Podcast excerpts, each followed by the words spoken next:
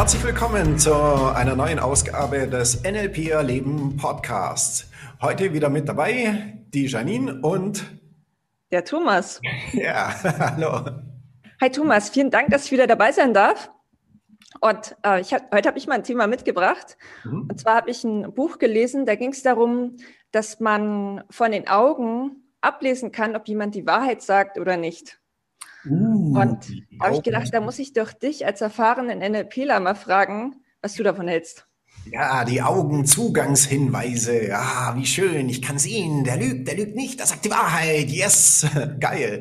Ist vor Gericht auch anerkannt. Nein, Spaß natürlich nicht. Ja, genau.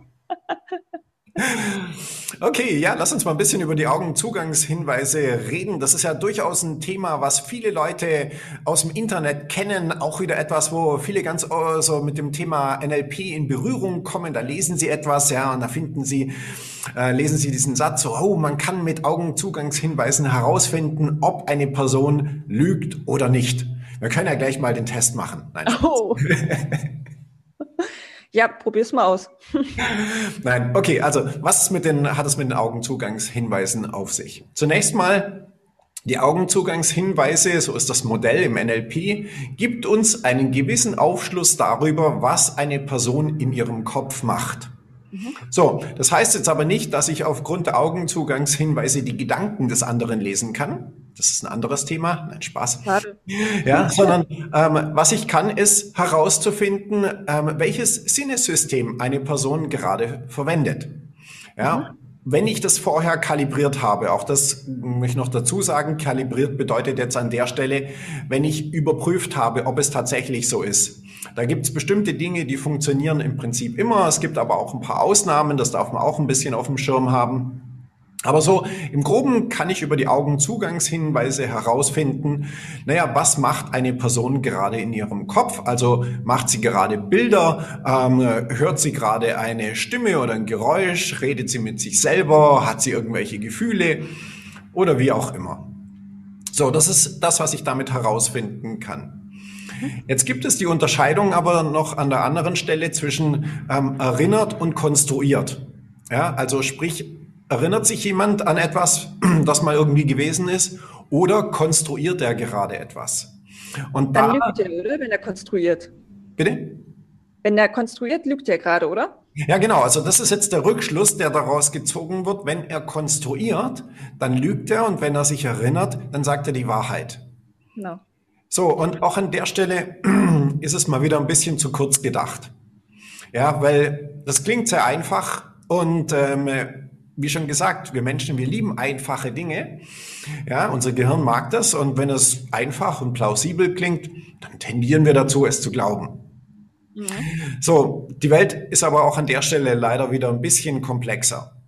Also der Punkt an der Geschichte, um die Frage zu beantworten, kann ich mit Augenzugangshinweisen herausfinden, ob jemand lügt oder nicht, ist ein ganz klares Jein. Okay. Ja, also an der Stelle ja, ich kann bestimmte Informationen bekommen. So, und wenn ich diese Informationen mit anderen Informationen kombiniere, kann es durchaus sein, dass ich herausfinden kann, ob die Person gerade lügt oder nicht. Also so. als Beispiel, wenn ich jetzt, ähm, mm, sagen wir mal, nehmen wir mal mich raus, sagen wir mal, die, die Frau fragt den Mann, du, wo warst du gestern? Und dann achtet ihr darauf, schaut er nach rechts, schaut er nach links mhm. und weiß schon mal, erinnert er sich gerade oder denkt er sich gerade was aus? Mhm. Und wenn er dann auch noch anfängt zu schwitzen, dann könnte es sein, dass er lügt, richtig? Ja, okay, es geht in die richtige Richtung, sage ich okay. mal so. Ja, ähm, an der Stelle, der Punkt ist ja der, dass ähm, auf so eine Frage, wo warst du gestern, ja, ist ja nicht nur, dass die Leute irgendwie so machen sondern in der Regel passieren ja mehrere Prozesse. Ja, das heißt, die Person hört etwas, dann wiederholt er das in Gedanken irgendwie, sagt, ja, wo war ich denn gestern? Ähm, ja, was erzähle ich denn jetzt? Oder ja, hm, kann ich das sagen oder das sagen oder was auch immer, ja. Also da passieren erstmal mehrere Prozesse. Es ist ja nicht so einfach, dass die Person nur einmal in die Richtung oder einmal in die Richtung guckt. Mhm. Okay. So, aber grundsätzlich ähm, ist der Ansatz natürlich an der Stelle der richtige, wenn ich genau beobachte, was passiere, die Augenzugangshinweise genauer verfolge, noch weitere Informationen mit dazu nehme, dann ist die Wahrscheinlichkeit, ein richtiges Ergebnis vorauszusagen, doch deutlich höher. Und das ist natürlich an der Stelle dann schon auch wieder ein Nutzen von diesen Augenzugangshinweisen. Ja, weil es ist natürlich nicht so, wie es auf dem Flipchart gezeigt wird mit Augen hoch und Augen rüber und runter und wie auch immer und das war's dann, sondern es sind natürlich oft irgendwelche Prozesse, die die Leute machen, während sie Informationen verarbeiten.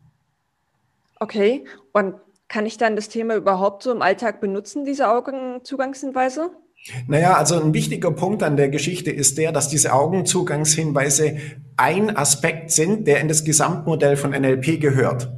Und was ja leider sehr häufig gemacht wird, ist, dass irgendwelche Sachen aus dem NLP rausgerissen werden und man sagt, oh, das ist das Ding, mit dem arbeiten wir jetzt. Ja, und das ist das, was in der Regel auch nicht gute Ergebnisse produziert, wo die Leute dann im Rückschluss wieder sagen, ja, NLP funktioniert ja gar nicht, ja, weil sie einen so einen Baustein davon haben und damit was machen wollen sondern ich brauche sozusagen das Gesamtmodell. Und es gibt sehr viele Bereiche, wo die Augenzugangshinweise extrem nützlich sind, weil sie mir Informationen liefern, die ich ohne diese Augenzugangshinweise eben nicht bekommen würde. Welche Bereiche wären das zum Beispiel? Naja, einer der, der wichtigsten Bereiche für mich im NLP ist, äh, ich fange mal an mit dem Bereich des ähm, Strategien herausfinden.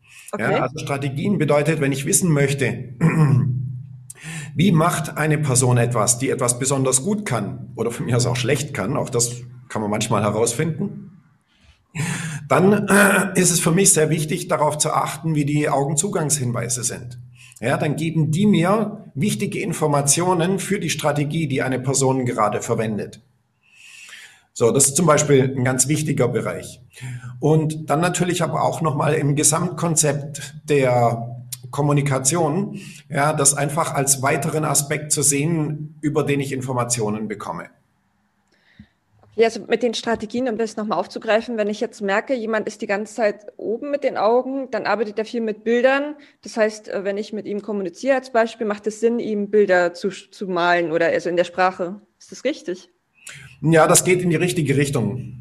Okay. Ja, hat jetzt noch nicht direkt was mit Strategien zu tun, okay. ähm, aber geht auf jeden Fall in die Richtung, wenn jemand, also auch dafür kann ich natürlich die Augenzugangshinweise verwenden. Ja, ich kann zum Beispiel beobachten, was macht die Person gerade.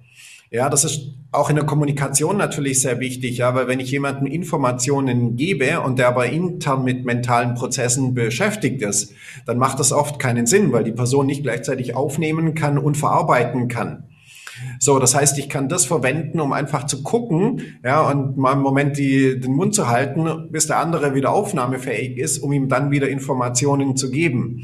Ich kann natürlich genauso, wenn ich sehe, okay, der ist jetzt gerade in Bildern, dann kann ich da natürlich einsteigen auf den Level und mit ihm zusammen in diesem Bilderlevel arbeiten.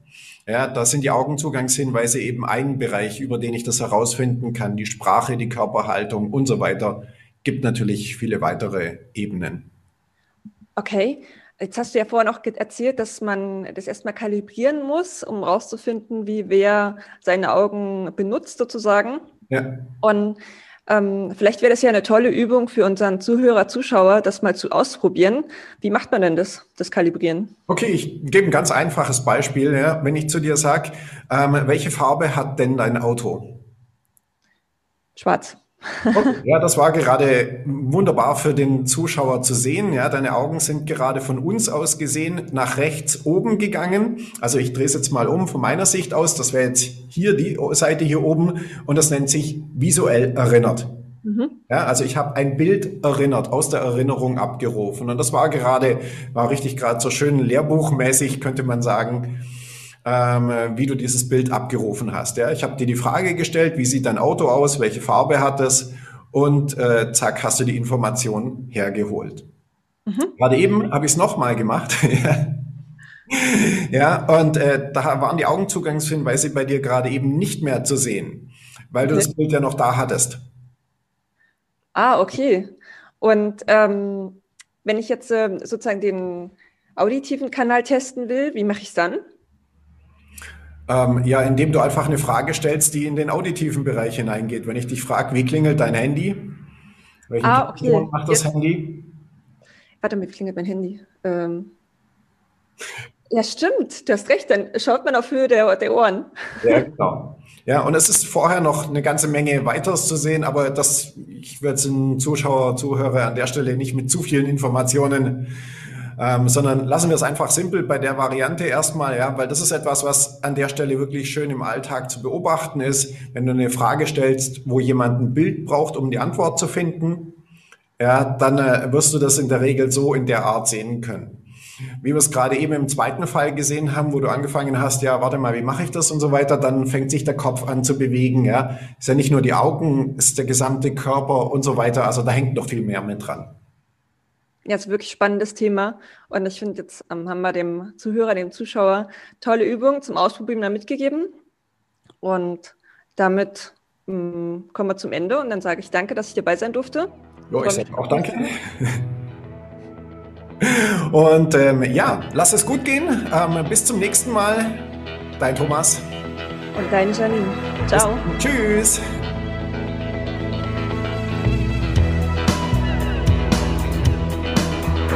Das war der Podcast von NLP Erleben. Für weitere Informationen gehen Sie auf www.nlperleben.de.